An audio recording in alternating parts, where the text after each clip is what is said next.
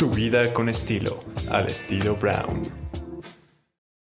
Y bueno, tengo en mis manos este libro que es una joya, verdaderamente, y lo tengo que decir con toda franqueza, porque me he identificado, me parece un libro muy sensible, un libro muy acertado en verdad y que además con unas referencias pues lindas que tienen que ver con música, que tienen que ver con, con, vivir mejor, con tomar un camino correcto de vida. Y bueno, está conmigo justamente el escritor y además es un comunicador, consultor en imagen pública, conferencista, escritor, empresario, maestro, un vencedor de obstáculos, hay que decirlo, que da consultoría, seminarios, un hombre que no para en verdad, y él es Víctor Gordoa, que lo conocemos o le dicen Chacho. ¿Cómo estás? Eso, eso, es la primera vez que se dice en público, querida Mariana. Yo sé, pero así te decían de chico, ¿verdad? Sí, sí, toda mi familia, mis viejos amigos, todos, todos me dicen chacho. Oye, Víctor, ¿cómo estás? ¿Cómo te va? Cuéntame, antes que nada, hace mucho que no conversamos. ¿Y cómo van estos tiempos, este 2022? ¿Cómo te ha ido? Mira, yo estoy muy contento. Muy contento, primero porque soy de los sobrevivientes de la pandemia, ¿no? Eh, he sido muy cuidadoso al respecto y ya empezamos a ver que esto está disminuyendo totalmente y debemos congratularnos. Si en este momento alguien nos está escuchando es porque es sobreviviente también, así que primero felicidades, ¿no? Claro, estoy de acuerdo. Después, Después yo veo que ya las cosas están empezando a mejorar, ¿no? Eh, ciertamente de, manera externa e interna hay, hay crisis, sí, pero como lo digo en mi libro El Camino de la Pervivencia, las crisis se hicieron para aquellos que pueden vencerlas y salir fortalecidos. De acuerdo. De acuerdo, el camino de la pervivencia. Este concepto de pervivencia, te soy muy honesta, yo no lo conocía. ¿De dónde viene esta palabra? Cuéntanos un poquito. Digo, ahorita hablaremos ya puntualmente de tu libro, Víctor Gordoa, pero, pero ¿qué es la pervivencia? ¿De dónde viene este concepto, esta palabra? Mira, tengo que dar un antecedente. La Escuela de Negocios, que por sus siglas se llama IPADE, sí es una escuela de negocios muy reputada, de la más importante de México y Latinoamérica. Me hizo caso de estudio por toda la obra de imagen pública. Primero, la, haber creado los estudios, la consultoría, la capacitación, haber fundado el Colegio de Imagen Pública con reconocimiento de validez oficial de estudios y convertirnos en la primera institución universitaria con licenciatura, maestría y doctorado en el terreno de la imagen pública. No había ninguna otra en el mundo. Cuando yo quise estudiar esto, no lo encontré.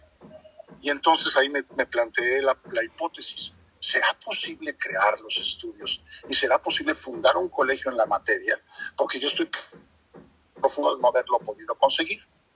Sí. Cuando el, el, IPADE descubre el caso de haber llegado a lo que hasta ahora somos, eh, me hacen caso de estudios, un honor ser caso de estudios en el IPADE. Lo sé. Y, y, el, y el coordinador me dice, el, doctor Javier Duarte, oye Víctor, tú ya has oído lo que los alumnos dicen y todas las, las, circunstancias que están encontrando en el trasfondo de la obra de imagen pública, de todas las que has tenido que hacer.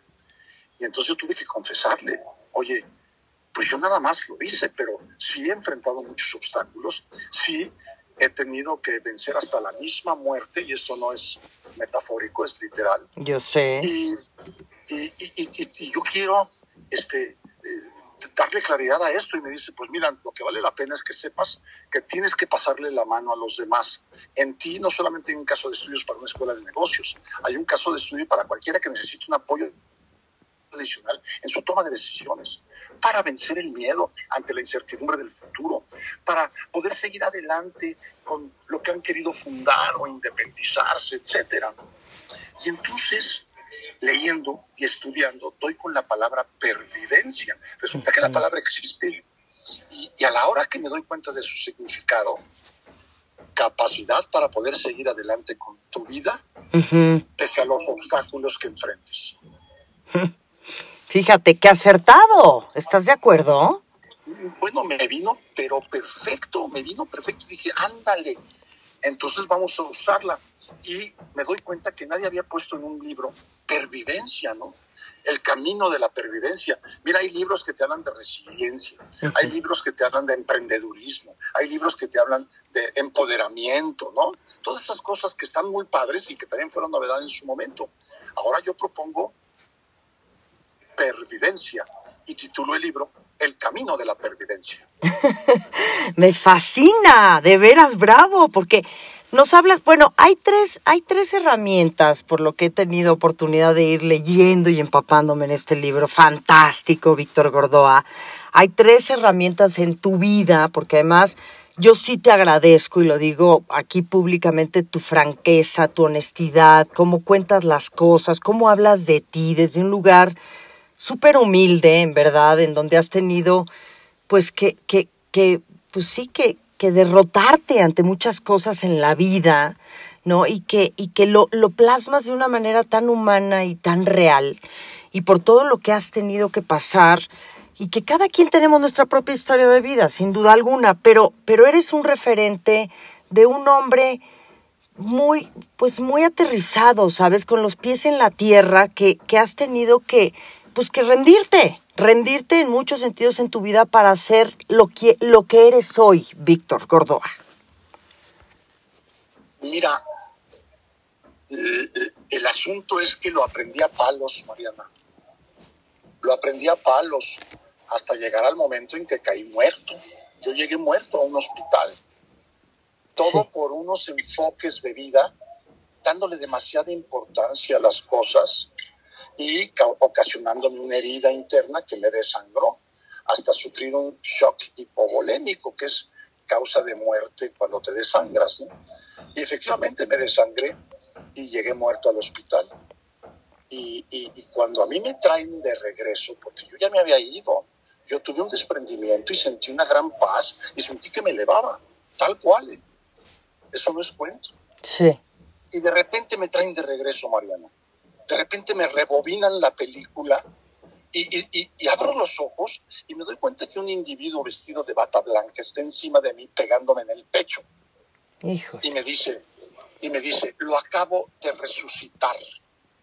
No se me vuelva a ir y lo voy a operar consciente. Ajá. Sin anestesia. Porque si yo le pongo anestesia lo vuelvo a matar. Entonces, pues no me quedó otra cosa más que vivir esa experiencia traumática terrible y haber estado pues mucho tiempo, primero estuve en terapia intensiva y después mucho tiempo en reposo absoluto. Yo no podía ni comer, ni beber, mucho menos tomar irritantes, ni nada de eso. Y entonces me vinieron unas etapas que me causaron un gran shock.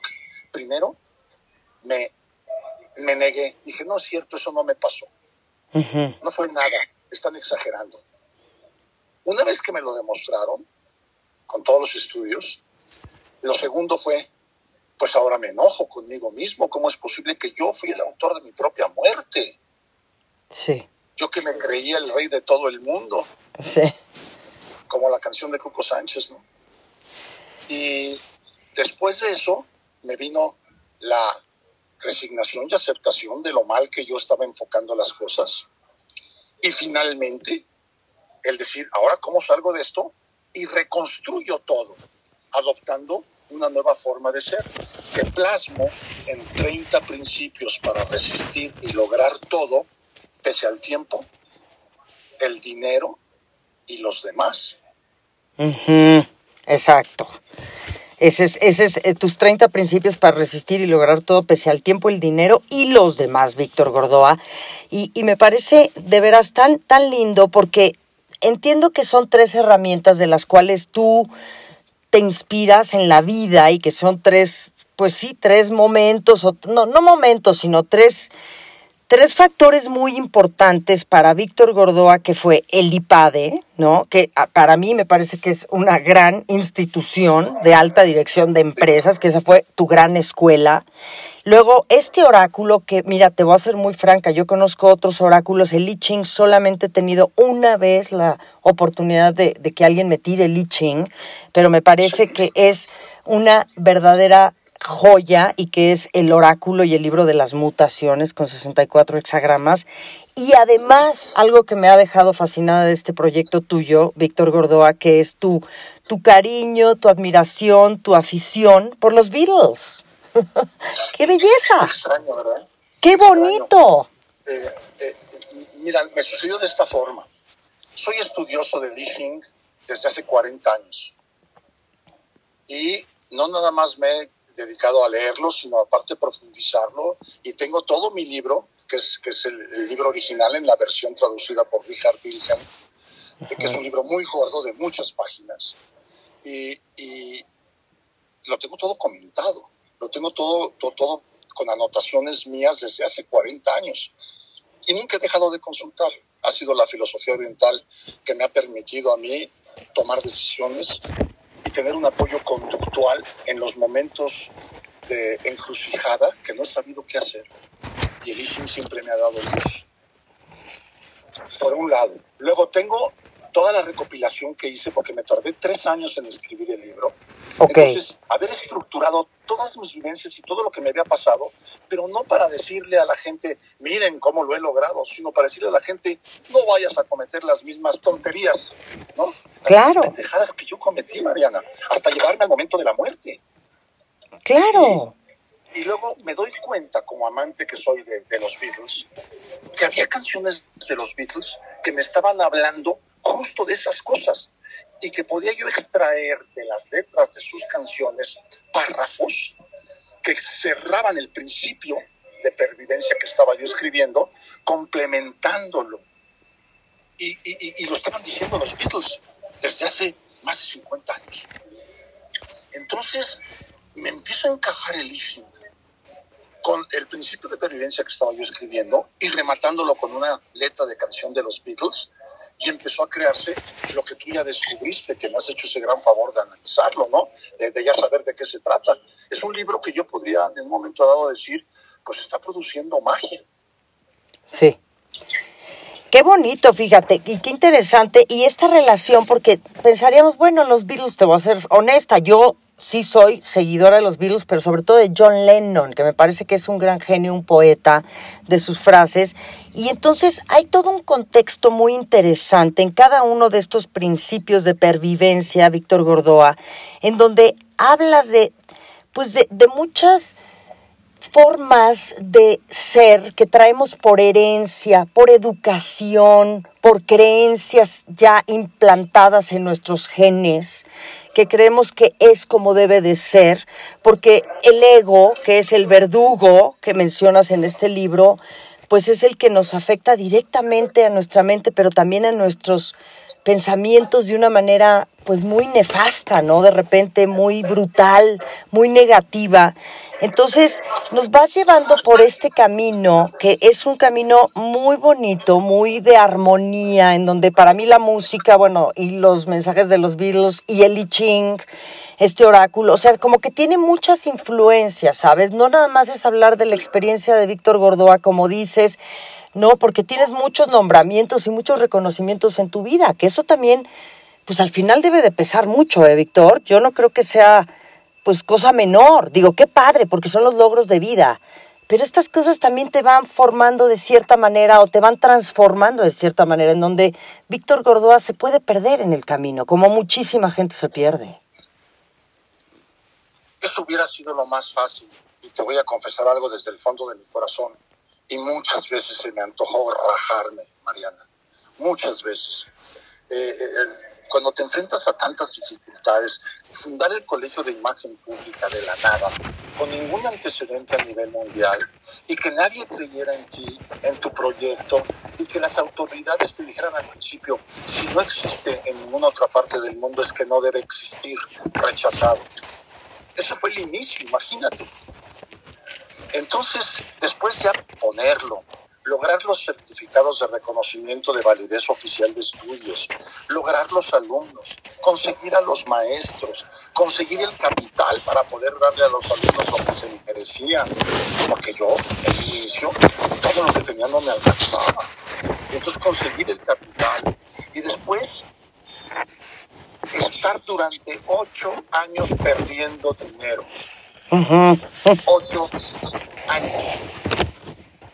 Te lo juro que yo bajaba las escaleras del colegio y decía, Dios mío, yo no sé cuánto tiempo más puedo resistir. Algún día sé que esto va a ser un éxito, pero ya no puedo más. Claro. Y unas ganas de, y unas ganas de aventar la toalla, Mariana, que de verdad, yo me, yo me cuestionaba, debo desistir porque estoy como si estuviera luchando contra los molinos del Quijote, ¿no? Sí. Entonces, eh, haber podido no rajarme, no me había dado cuenta que había sido. Y es gracias a los testimoniales de los alumnos que estudian en mi caso en el Instituto Panamericano de Alta Dirección de Empresas, que yo empiezo a escuchar que ellos veían cosas que yo no había visto en mi persona. Entonces empiezo a hacer todas mis anotaciones y digo, esto vale la pena hacer un trabajo de introspección muy grande y empezar a decir cosas como son, enfocado en tratar de pasar la mano a los demás, a quienes me hagan el honor de leer el libro del cami- El Camino de la Pervivencia, pero para evitar que ellos no sufran tanto, no se enfrenten a tantos palos, a tantas a tantas humillaciones como las que tuve yo que enfrentarme para poder llegar a- a- al sitio, ya sea alto o bajo, donde yo me encuentro, pero pues es el sitio que he podido labrarme en la vida, ¿no? Claro. Y, y que además, ¿sabes que Víctor? Uno pensaría, me parece, por eso lo dije al principio de esta plática con Víctor Gordoa, que estamos justamente ¿no? Eh, conversando y analizando un poquito el camino de la pervivencia, 30 principios para resistir y lograr todo, pese al tiempo, el dinero y los demás. Y, y a mí, fíjate que me ha llegado mucho este libro porque sí me han llegado otros tantos a las manos, como dices, ¿no? La resiliencia, resiliencia y, bueno, muchas cosas que hoy pues buscamos, ¿no? Porque sí estoy convencida que esta vida venimos a conocernos, a rendirnos ante nuestros demonios y a trabajar en nosotros mismos, más allá de lo que se viva para afuera, que hoy vivimos en un mundo sumamente bueno, pues para afuera con todo el mundo de las redes sociales y, y la proyección esta que, que, que, que, que nos abruma ¿eh? también porque tiene una, un impacto muy fuerte en nosotros. Yo creo que venimos a esta vida a trabajar en uno mismo, a conocernos y a corregir y a ser mejores personas. Y esto habla muy bien a través de estos 30 principios tuyos de cómo tú a lo largo de tu vida y de tu aprendizaje y de los madrazos que te has dado, ¿no? Para decirlo literalmente y textual y casi a punto de la muerte, has ido corrigiendo tu vida, siendo el hombre exitoso que eres hoy por hoy. Mira, te agradezco el adjetivo calificativo. Todavía creo que estoy, en el, estoy todavía en el camino de la pervivencia, ¿no? Eh, mira, eh, es correcto. Eh, me- me- me- lo que me tiene asombrado es, es la claridad con la que estás tú definiendo lo que está en el libro. Y, y te lo agradezco mucho porque no hay como conversar con alguien que me pueda dar esa retroalimentación que tú me estás dando. Mira, empecemos por el principio de pervivencia número uno. Sí, Nada es para tanto. exacto. Exacto. Mira, de verdad, y se los digo a todos los que nos puedan estar escuchando en este momento. ¿Tú crees que te está pasando algo grave? Yo te lo juro que ante la muerte, nada es para tanto. Yo ya estuve muerto, yo ya sé lo que se siente, yo ya sé lo que se ve, yo ya sé a qué huele la muerte. Y al regresar, lo único que me pude dar cuenta es que yo no estaba bien, que yo estaba enfocando la vida de otra forma y dándole demasiada importancia, ¿no? Nada es para tanto, es el principio de, de- de pervivencia número uno. El principio dos, no pídete haber dado. ¿Qué tal, eh? ¿Qué tal Sí. vienen los momentos actuales? Híjole. Sí. No pidas sin antes haber dado. ¿Cómo te atreves a venir a pedir sintiéndote merecedor de algo que todavía no demuestras? ¿Cómo te atreves a sentirte el centro del universo? ¿Cómo te atreves a darte una importancia que no tienes hasta que estés muerto? Y te des cuenta que nada era para tanto y que tú no puedes pedir sin antes haber dado, porque es precisamente lo que te va a dar tu valía, el dar, no el pedir. Es que yo quiero ganar tanto. ¿Lo vales? Es que yo quiero que me quieras. ¿Y tú quieres? Es que yo necesito que me des. ¿Y tú lo das? Entonces ahí hay un gran enemigo que se llama ego. Sí. Está todos los días demandándole que le demos, que le demos, que le demos, para sentir que somos acá muy, muy cabroncitos, ¿no? Claro. Cuando no es cierto. Sí, sí, porque nos damos de topes, eh, realmente, ahí es donde uno tiene que, que es a lo que voy, es que uno tiene que ser ese trabajo interno y personal, ¿no? Y decir, a ver, yo pido esto, pero tú qué das, tú quién eres, tú cómo te comportas, tú cómo reaccionas, tú qué, cómo opinas, ¿no? Entonces, es un espejazo, ¿no? El que, el que es, pues sí, por eso digo que es un madrazo también, ¿no? El que, el que nos planteas en este capítulo, por ejemplo, el principio 3, pervivir es para quien puede, no para quien quiere. Me fascinó este capítulo. Ay, mira, hay tres capacidades, hay tres capacidades innatas en todo ser humano. Tú, Mariana, yo, Víctor, y cada uno de los que están hicieron así, la naturaleza se las regaló y son tres capacidades poderosísimas. La primera, la razón, es lo que nos diferencia de los animales. La razón que nos permite pensar, un pensamiento que tú puedes utilizar de manera positiva o negativa. Y por desgracia, ante la incertidumbre del futuro, generamos miedo que hace que nuestro pensamiento siempre se imagine que nos va a ir mal, que nos van a pasar cosas malas. Y vamos por la vida con miedo de tomar decisiones valientes.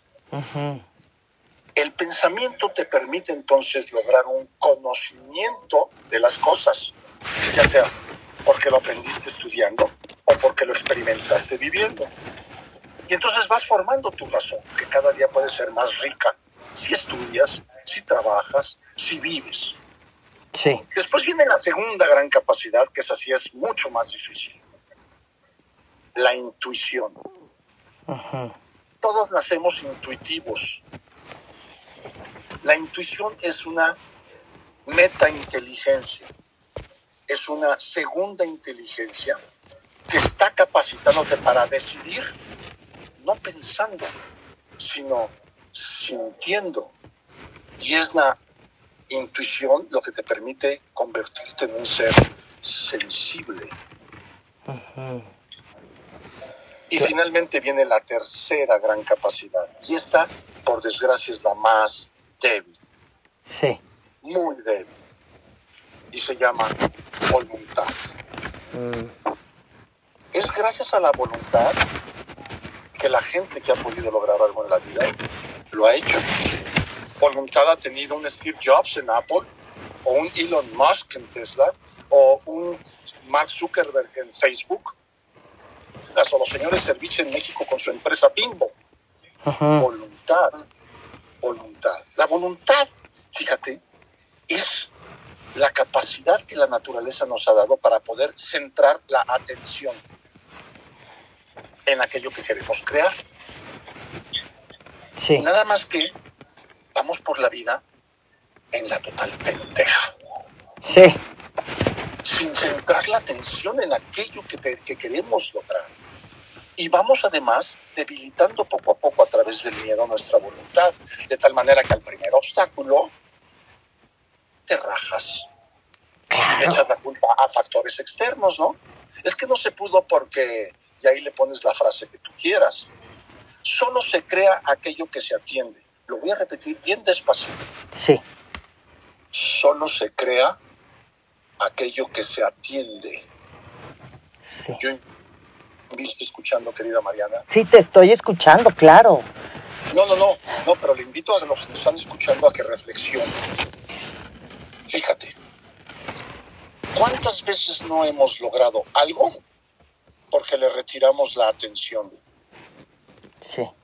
Desde algo tan simple como bajar de peso hasta algo tan grande como intentar trascender a través de un legado de vida. Ay, Sí. Híjole.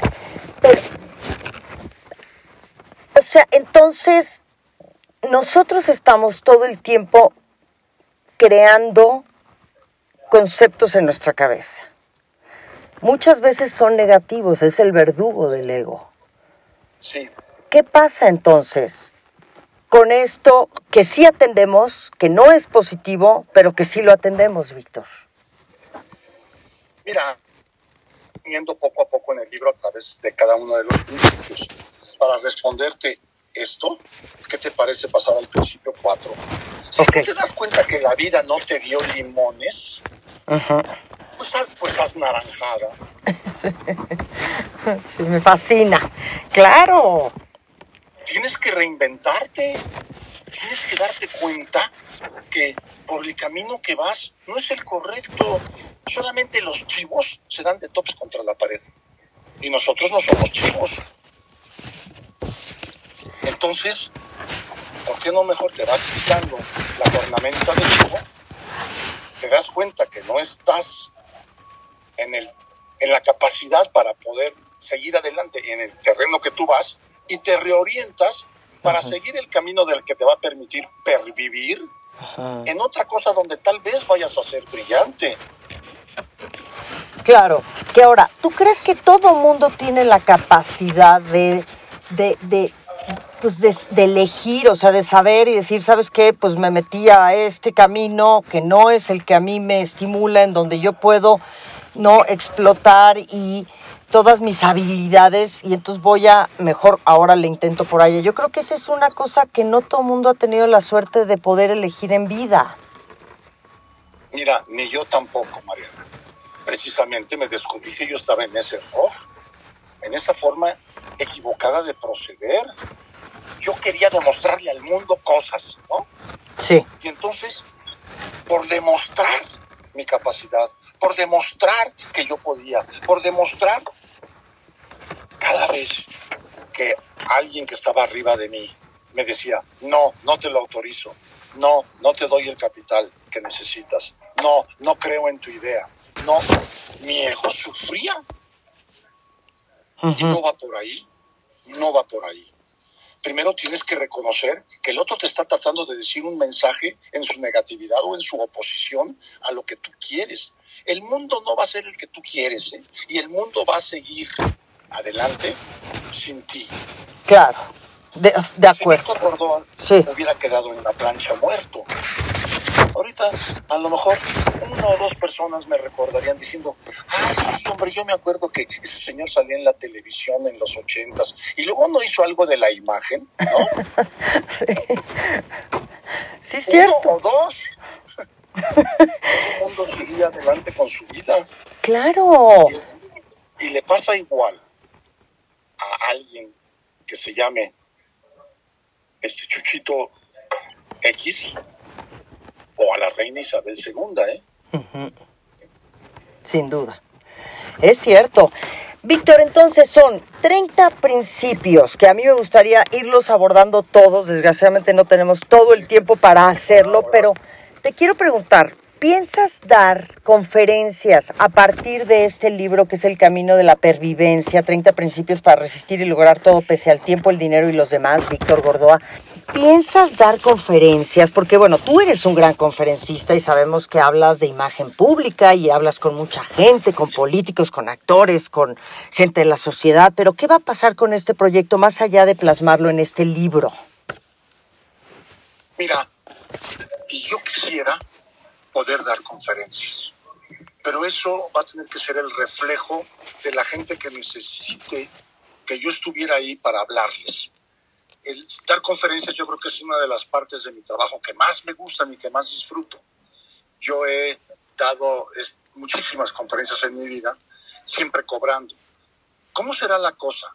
Que es tal mi deseo de pasar la mano con este libro, que incluso estoy dispuesto a hablar frente a audiencias en las que yo pudiera ir hasta gratuitamente con tal de poder lograr que un alma, aunque sea una, pueda obtener inspiración para lograr lo que se ha propuesto en la vida. Dar conferencias es, es para mí parte de mi, de mi entorno, pero esta vez no es mi trabajo de imagen pública. es, esta vez es pasar la mano. Entonces sí, sí quiero dar conferencias. Y si hay grupos de jóvenes en las universidades, o si hay asociaciones, o si hay gente que quisiera contratar la conferencia de Víctor Borboa por el presupuesto, ni se preocupen. Eso es lo que les quiero decir. Porque estoy en una etapa de mi vida que hay otras cosas mucho más importantes que el dinero. Claro, de acuerdo, qué bueno, qué bueno. ¿Ya lo presentaste? ¿Ya hiciste una presentación oficial de este libro, Víctor Gordoa? Mira, ya está en todas las librerías, ya está en Amazon, ya está en todas las plataformas de audiolibros como la de Audible y, ya está lanzado, digamos, a la, a la venta el libro, ¿no? Eh, la presentación oficial va a ser apenas dentro de unas tres semanas, pero son eventos que ya no, que ya ni siquiera son necesarios, porque realmente hacer una presentación de un libro donde van invitados y hacen ahí unas palabras de los dos lados y todo eso, pues no es lo significativo en el libro. El libro lo hacen quienes lo leen, quienes lo adquieren. Es ahí donde está el verdadero lanzamiento del libro y eso ya está.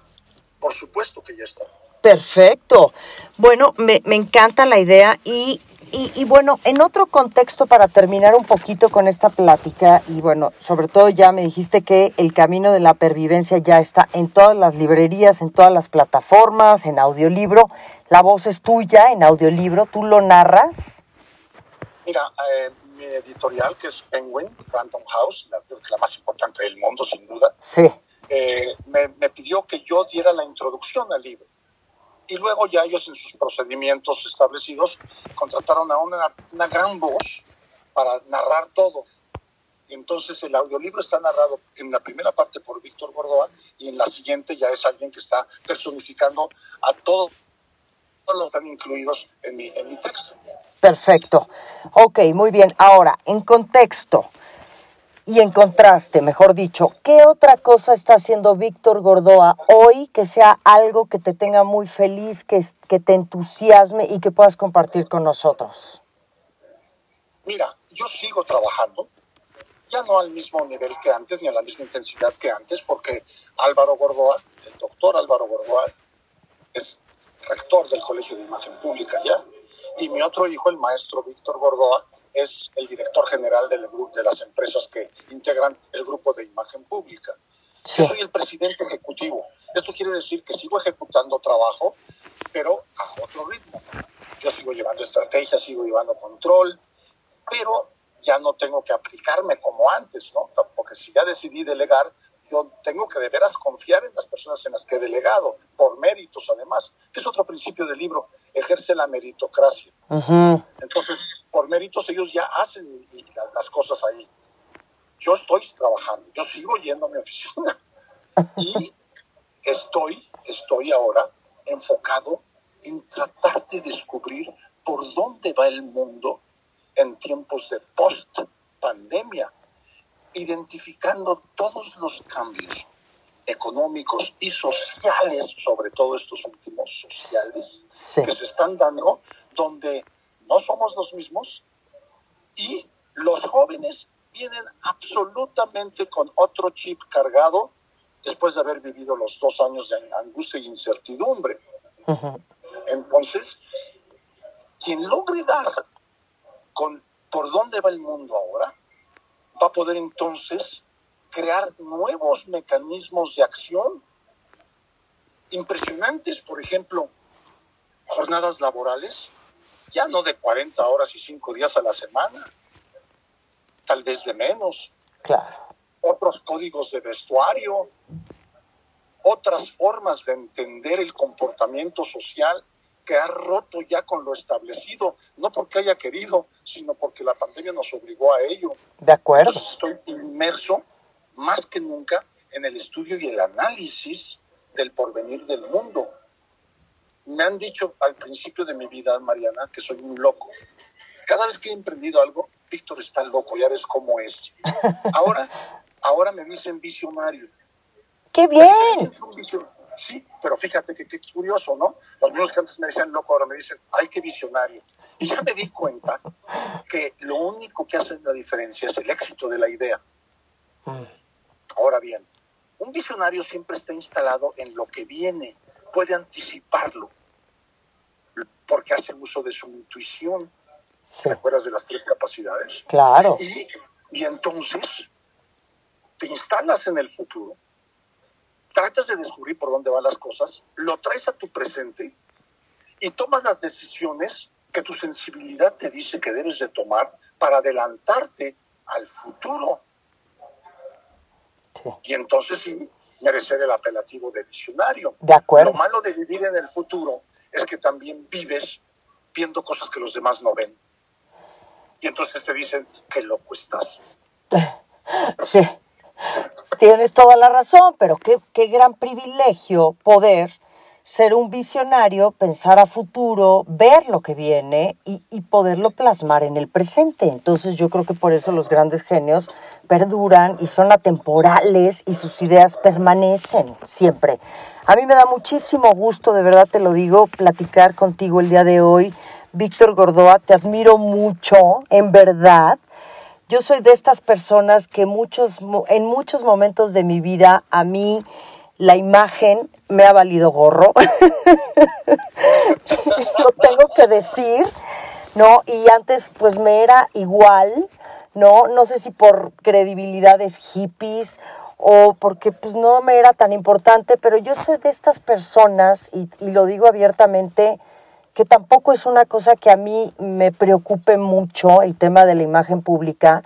O sea, sí me preocupa desde luego y sobre todo en esta profesión en la que tengo y hoy tiene otra importancia para mí sin duda, pero hay mujeres y hombres que esto lo rebasa. Sí, el tema de la imagen pública que se vuelve su factor de vida. Para mí no lo es, sin embargo estoy consciente y soy muy clara en que tengo que cuidar mi imagen pública, sin duda alguna. Imagen es percepción. Sí. La manera como eres percibida va a ser tu imagen.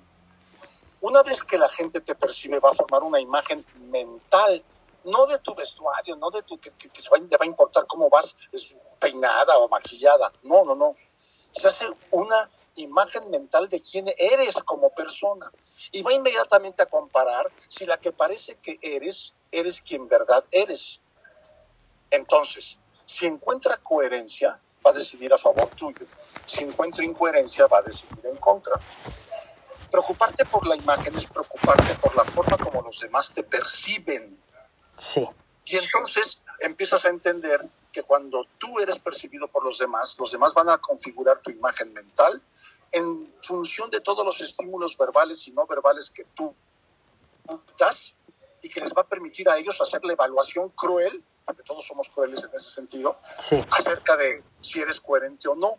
Tú puedes ser la más hippie, pero entonces dicen es que Mariana es hippie y así es ella, porque ese es su estilo hippie y esa es su imagen, porque va con tu esencia. El fundamento de la imagen es la esencia. El problema es que vamos por la vida, uno, sin saber quiénes somos. Uh -huh. Y dos, sin saber cómo somos percibidos. Y tres, sin saber si la forma como estamos siendo percibidos está siendo el obstáculo para poder lograr nuestros objetivos. Entonces, quitémosle a la imagen ese concepto de que es una forma de lucir guapos o bonitos todos. Ok. La imagen debe ser el reflejo de tu esencia.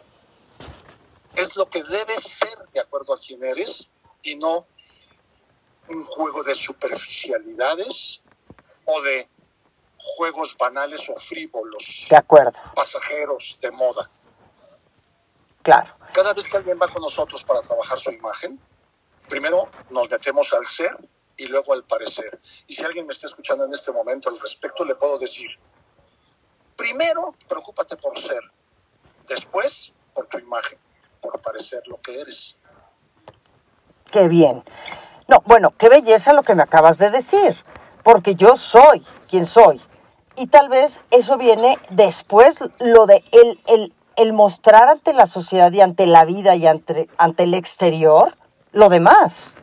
¿No? Yo sé perfectamente bien quién soy, qué me gusta, qué me apasiona, en qué soy buena, cuáles son los temas o los lineamientos que a mí me mueven y qué es lo que yo por ejemplo, este libro tuyo, bueno, tal vez no hemos conversado tú y yo acerca de la imagen pública, pero me llegó este libro del Camino de la Pervivencia y esto fue algo que a mí me movió mucho más. Entonces, uno se va conociendo, pues, a lo largo de la vida, a lo largo de las experiencias, a lo largo de las caídas, y entonces dices, yo pues soy la que soy, ¿no? Y es así soy feliz como soy. Entonces después, si un día decido ponerme la chamarra más fashion, o decido andar con mis jeans y mis suéteres o mis ponchos, pues eso tampoco va a definir la Mariana que soy. Claro, eres y luego te expresas de forma individual frente a los demás con un estilo. Hay siete clases de estilo. Pero esto es motivo de otra plática y de que yo te regale personalmente, querida Mariana, el libro El poder de la imagen pública, del que soy autor. Perfecto. Bueno, pues entonces me dices cuándo. Yo encantada de recibirlo y de verte en persona. Es un compromiso, ¿sale? Órale. Te mando un beso enorme, muchas felicidades y gracias por esta gran, gran plática, Víctor Gordoa. Felicidades por tu proyectazo, El Camino de la Pervivencia. Gracias. Gracias a ti, Mariana. Dos besos para ti. Bye, bye.